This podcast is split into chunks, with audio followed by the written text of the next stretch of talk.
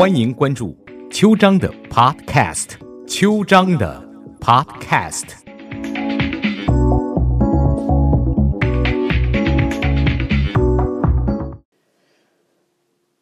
早安湾区，我是邱张律师。啊，今天我要先声明在前面，你笑死的话，我不负责哦。今天我要谈的是中国大妈的简史。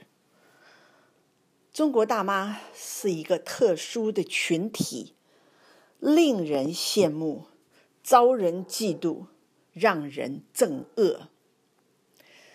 他们有钱有闲。可以过自己想过的生活，但是他们过于以自我为中心，霸道和张扬，绝不顾及他人的想感受。如今，中国大妈已经走出国门，走向世界，名扬四海。早在二零一三年国际金价大跌的时候。中国大妈就果断出手，大战华尔街，疯狂买金，一战成名。《华尔街日报》创了一个英文单词“大妈 ”（D-A-M-A） 来形容中国大妈。中国大妈几经变种，已经形成了一个全新的物种。自私自利、霸道，自助餐可以吃垮国际游轮，丝巾照满天飞，广场舞四处跳，连樱花树上都开满了大妈，丢人丢到国外，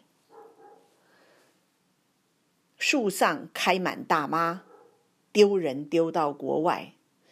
各种标签被贴在中国大妈身上，但是罗马不是一天造成的。中国大妈的生存基因有它的渊源。第一个是造反有理，这是她的第一个基因。中国女性本来推崇温良恭俭让，女性越老越母仪天下，成为道德楷模。但是，与天斗其乐无穷，与地斗其乐无穷，与人斗其乐无穷的斗争哲学，和妇女能顶半边天的鼓动，让中国女性和男性一样，打破了传统价值观。网格化社会管理模式从一九四九年以后日益强化。以家庭妇女为主的居委会、街道积极分子开始穿梭在中国城市的大街小巷。他们带着红袖章，协助进行市政管理和治安管理。前三十年，他们甚至可以盘查在公开场合谈恋爱的情侣，被戏称为“小脚侦察队”。这是中国大妈的雏形出现。一九六六年，文化大革命开始。以中学生为主体的年轻人，在“革命无罪，造反有理”的口号的鼓动下，卷入了轰轰烈烈的全民运动。红卫兵登上历史舞台，他们头戴绿军帽，身着绿军装，腰束武装带，左臂披红袖标，手握红宝书。高喊革命口号，破四旧，旧思想、旧文化、旧风俗、旧习惯，斗老师、抄家，给坏分子剃头，甚至武斗火拼，谁反对就砸烂谁的狗头。暴力和阶级斗争的观念渗透到一代人的基因里。中国大妈们童年经历饥饿时代。在资源匮乏的当中长大，又经过文攻武斗的斗争哲学熏陶，让他们养成了独特的价值观和生活方式。对自己能省就省，对他人寸力必争。满脑子阶级敌人和敌情意识，时刻想着对别人像秋风扫落叶一样无情。有个“马”字的冯唐征，用两句话形容这一代人：酷喜斗争，贪婪无度。中国大妈吃霸王餐，还会咬人。澳洲曾经曝光了一位吃霸王餐的中国大妈，饭后不给钱，还把店员咬伤。这位大妈呢，点了一份烤鱼，鱼来了，她觉得这鱼太大，就要求点半份。可是服务员表示店里不卖半份鱼，只卖整条鱼。大妈没说什么。吃完以后，在付钱的时候，大妈指着自己盘子里吃剩的鱼骨头。坚持说自己只吃了半条鱼，所以只给一半的钱。服务员拒绝了。大妈先说她要报警，但在警察还没来的时候，她趁店员不注意，立刻就跑到门外。队员一看就出去追，谁料大妈情急之下抓过店员的手臂，张嘴就咬，把店员咬的手、耳朵都是伤痕，到处是血。最后，在面对检方的指控时，大妈振振的有词说：“她的行为是出于自卫。”春天的树上开满了大妈。春天万物复苏，鲜花盛开，本来应该是浪漫时节，谁料到风景变成了树下趴满大爷，树上开满大妈。中国的大妈上树拍照比 V。拍完还要高兴的大喊：“我终于上树喽！”除了这个奇景以外，大妈还笃信挖野菜可以养生整颜，所以春天的北京奥森公园和东贝郊野公园等处成为大妈的新宠。挖野菜的大军涌入，大片二月兰被掐尖儿，蒲公英整棵挖走。他们说，再过几天花都开了，就不好吃了。园方表示，浇灌野菜的是用于绿化中的中水，不适合服用。专家也提醒，胃虚的不宜吃野菜，部分的野菜还有毒性。但大妈完全没听在眼里、耳里。大妈还将鲜榨的果汁直接输入静默。五十一岁的湖南大妈曾女士特别爱养生，她忽然突发奇想，把二十余种水果混合叶汁过滤后进行静脉输入。输液后，曾女士感到皮肤瘙痒、体温上升，当晚被急诊，发现她全身感染严重，重要脏器损坏，随时可以危及生命。经过五天的抢救，曾女士才脱离险境。冰冻三尺，非一日之寒。不是老人变坏了，而是当年一部分打、砸、抢的红卫兵变老了。一些中国大妈自私自利、爱贪便宜的心理，与其成长的年代有着直接的关联。他们在成长过程中忍饥挨饿。养成对食物多贪多占的潜意识，又经历了文革，好勇斗狠的基因也因此深植人心。大妈的第二个基因是，他们其实没有受过什么教育。一九九零年，上海地区五十岁到六十岁的城镇退休无业女性中，文盲超过三分之一，百分之四十只有小学文化。拥有初中以上学历的只占百分之二十六点二。当然，到现在，中国女性受教育水平已经大幅提高了。不过，这些大妈现在掌握了家庭财政大权之后，便开始了投资理财之路。中国大妈造成了哪些改变呢？第一个是丈母娘推高了房价。中国女性。掌握家庭财政大权以后，第一个投资偏好是买房，坚持没房不嫁女。观点是，丈母娘是市场的主流，房价上涨，是因为丈母娘的特刚需求。丈母娘是高房价推手的观点不无道理。近年来，随着担心女性、单身女性在职场上地位的提升、收入的增专增加、收入的增加，他们的独立意识也在不断增强。以往的干得好不如嫁得好的观念，也随之改变成嫁得好不如干得好。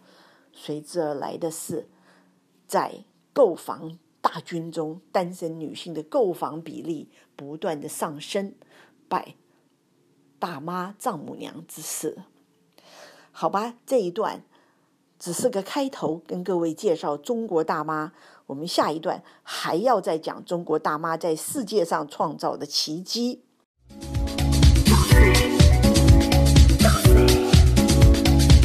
感谢关注秋章的 Podcast。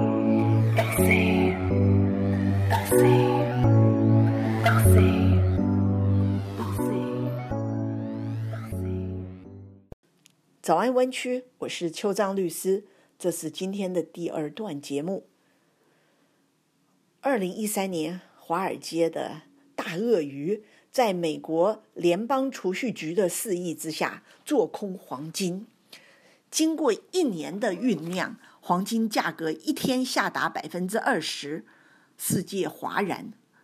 不料半路杀出一群中国大妈，一千亿人民币、三百吨黄金瞬间被扫空，整个华尔街为之震动。做空大战中，世界五百强之一的高盛集团率先举手投降。一场金融大鳄与中国大妈之间的黄金主激战，中国大妈完胜。当年中国大妈买金的狂热轰动世界，推动中国黄金消费需求增长百分之三十二到一千零六十五吨，创历史新高。《华尔街日报》专创了英文单词“大妈 ”（DAMA） 来形容他们。买完黄金之后，中国大妈矫健的身手又开始涉足金融界。他们看好了股价市场，中国大妈出手阔绰，一旦认准，绝不含糊，专挑低价股。他们以一己之力震动了整个股票市场。从此，股票市场也出现了判断股票行情的反指数。一旦股票大厅或者股票市场开始涌入大妈时，就是该抛售的时机了。大妈有没有被割宰呢？也有，比特币就是他们的痛。二零一七年，比特币成为金融科技领域的新风口，全球数字货币。总市值翻了二十三倍，哎，与时俱进的大妈绝对不会放过任何一个赚钱机会，他们的魄力可不减当年。不仅投身比特币投资，还进入了与比特币相关的 ICO 炒币的行列。这是一个他们看不懂又听不懂的项目，但一提起投资升值，大妈军团就会重燃战火。大妈的入场足以证明比特币的火热程度。但不幸的是，他们中很多人变成了虚拟货币的传销者，更是受害者。他们参加澳门、杜拜、巴黎各种高端场合的会议，宣称只要购买了他们的币，就可以成为亿万富翁，似乎赚完这一笔就可以无忧无虑、安享天年了。但大多数的中国大妈最后沦为被割的韭菜。中国大妈的第三个基因呢？是有着鲜明的中国特色和时代烙印的群体，所到之处都会刮起一阵旋风。其中最有名的旋风就是广场舞。广场舞在有花有草有空的地方，必然有大妈的广场舞。有钱有闲的大妈，不但在国内跳，还把广场舞带到了国际舞台。在法国罗浮宫门前的广场上，他们穿着统一的玫红色舞蹈上衣、紧身裤，有条有理的跳起广场舞。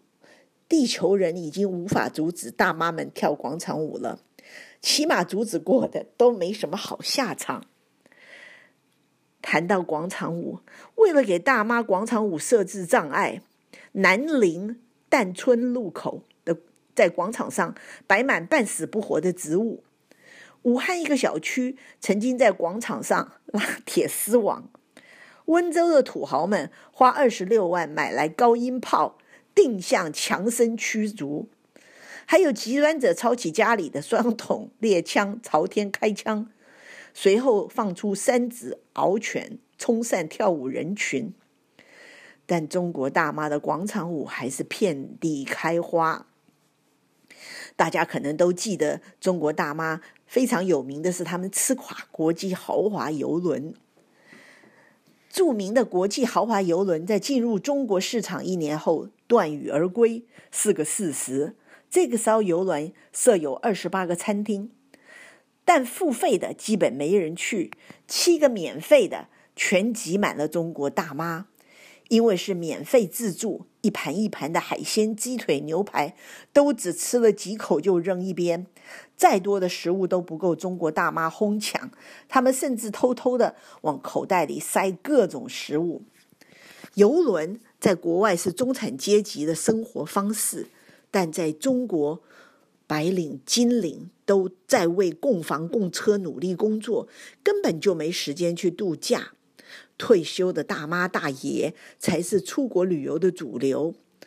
这艘国际豪华游轮，由于找错了目标、看错了人，不到两年就因为巨额亏损退出了中国大陆。中国大妈吃垮豪华游轮。中国大爷也不是善类啊，他们甚至看垮了荷兰阿姆斯特丹的红灯区。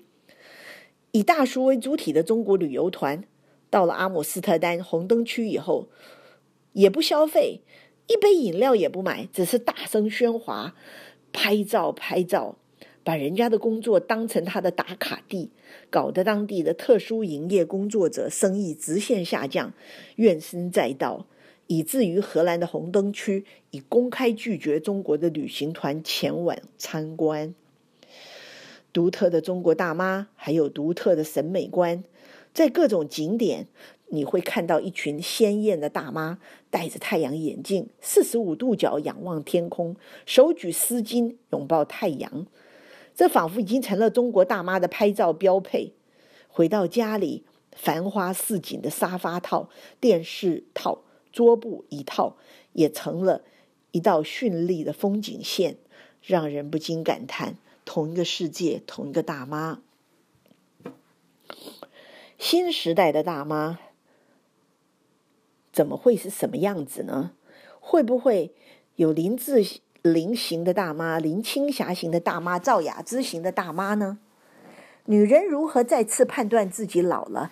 就是她开始再次喜欢粉红色的时候。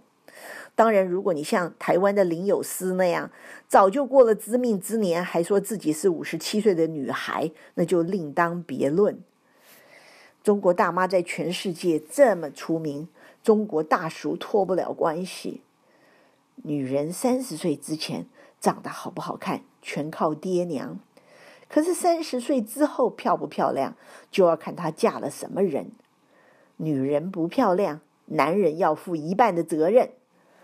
中国大妈在全世界这么做，跟中国大叔的审美和惯有关。所有的任性都是娇惯造成的。树上开满了大妈，是因为树下爬满了大叔。你说对吗？中国大妈大叔的例子讲不完。最近在伦敦有两对华人夫妇。不约而同的登上了英国各大媒体头条。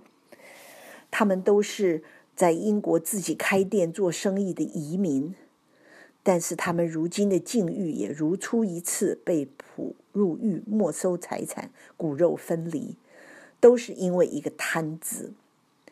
第一对夫妇是五十岁的华人女子胡慧君和四十九岁的丈夫卢永红，他们在英国。法法纳姆经营一家相当火爆的中餐馆，每日食客络绎不绝，日进斗金。几年下来，他们进了豪宅，开了豪车，把子女送到昂贵的名牌学校。但是税务员一来突袭的时候，他们的神话就被彻底打破了。原来是在过去四年的时间里，夫妇俩一直在自己开的 Bon East 中餐厅里用特制的收款机逃税。他们和店里的一名厨子串通，对收款机做了手脚，使得这台机器不会显示任何收款记录。由于餐馆利润大，他们用这种方法已经逃了十八万英镑的税。税务官在突袭的时候发现了这台机器，他们准备将华人夫妇告上法院。五十岁的胡慧君和他先生慌了。他们居然在税务官离开以后，第一时间找出藏在店里的流水账，把它放火烧了。然而，开了这么多年餐厅，怎么可能抹去所有的记录呢？英国警方通过对他们两个和合谋的厨子的跟踪，在他们家里发现了两份尚未销毁的关键档案，还查获了夫妇俩藏在衣柜深处的一万两千磅现金。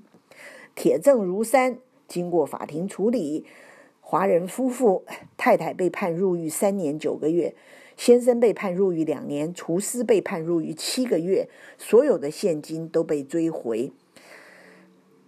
曾经风光无限的餐馆老板，如今沦为阶下囚。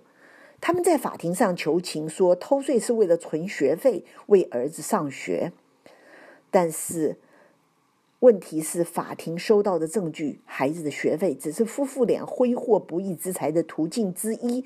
他们还用偷逃的税款支付了昂贵的奢侈品、服装，还有海外的豪华假期。所以说，关键时候推锅给孩子是没用的。想供孩子上学，省吃俭用也可以供。第二对也差不多，都是逃漏税。对于这群中国大妈，我们也没什么话好讲。他们是时代的产物，他们听不下我们的话，但是他们会受到的教训，却是他们做梦也没想到的。那就是法治国家跟中国不一样，好吧？我们下周再见，谢谢。